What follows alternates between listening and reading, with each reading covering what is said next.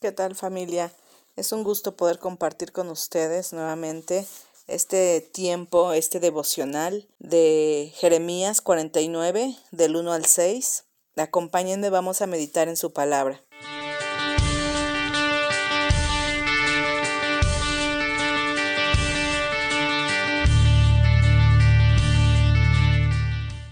Dice así, mensaje del Señor acerca de Amón. ¿Dónde están los hijos de Israel? ¿Dónde están sus herederos? ¿Por qué el dios Milcom es ahora dueño de Gad? ¿Por qué los amonitas habitan en sus ciudades?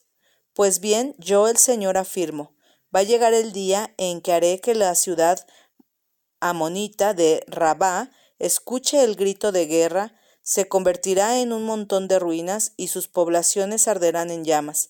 Entonces Israel reconquistará sus ciudades yo el Señor lo afirmo. Gime Hezbón, pues hay, ha sido destruida. Hagan lamentaciones mujeres de Rabá. Vístanse de lutos, golpense el pecho, corran como locas, hiéranse el cuerpo, porque el dios Milcom va al destierro con sus sacerdotes y gente importante. ¿Por qué te jactas de tu fuerza? Tu fuerza ya se acaba, pueblo rebelde, que confías en las riquezas, que has juntado y dices, ¿quién me va a atacar? Pues bien, de todas partes voy a enviar terror sobre ti. Yo el Señor Todopoderoso lo afirmo. Cada uno de ustedes saldrá corriendo por su lado y no habrá nadie que los vuelva a reunir. Pero después cambiaré la suerte de los amonitas. Yo el Señor lo afirmo. Pues aquí vemos cómo, recordando un poco, Dios había traído juicio y había empezado por, por, por su casa, ¿no? Por el pueblo y ahora está trayendo juicio hacia todos los demás que estaban alrededor de, de Israel.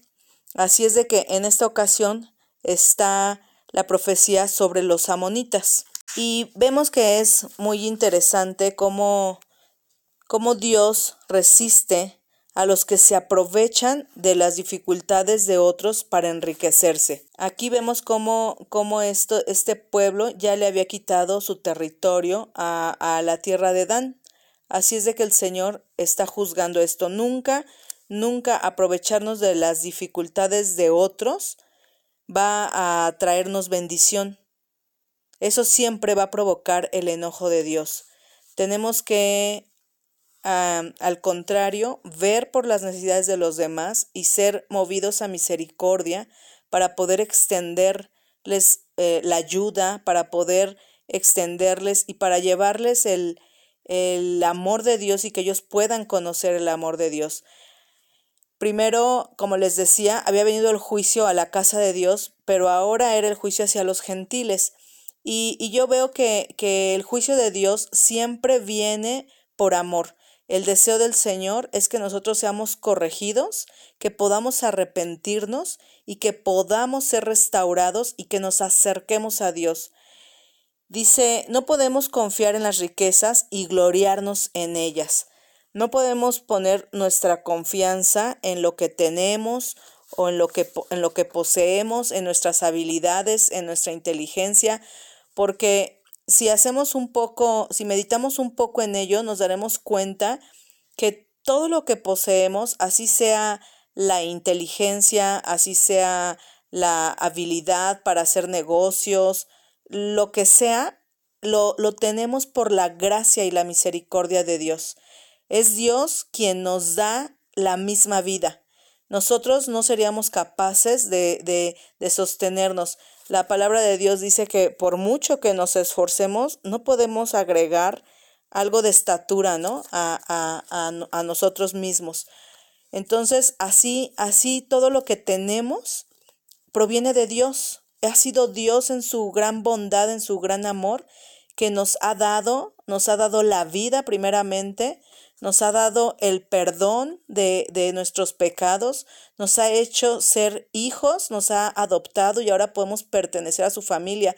Antes éramos gentiles, éramos alejados de Dios, éramos ajenos y extraños, pero ahora somos cercanos, ahora somos sus hijos y debemos de cuidar nuestro corazón que no entre esa jactancia, esa arrogancia de sentirnos superiores, de sentirnos mejores, porque porque conocemos a Dios, siempre debemos de, de conservar un corazón agradecido a Dios primeramente y humilde reconociendo que sin Él no seríamos nada.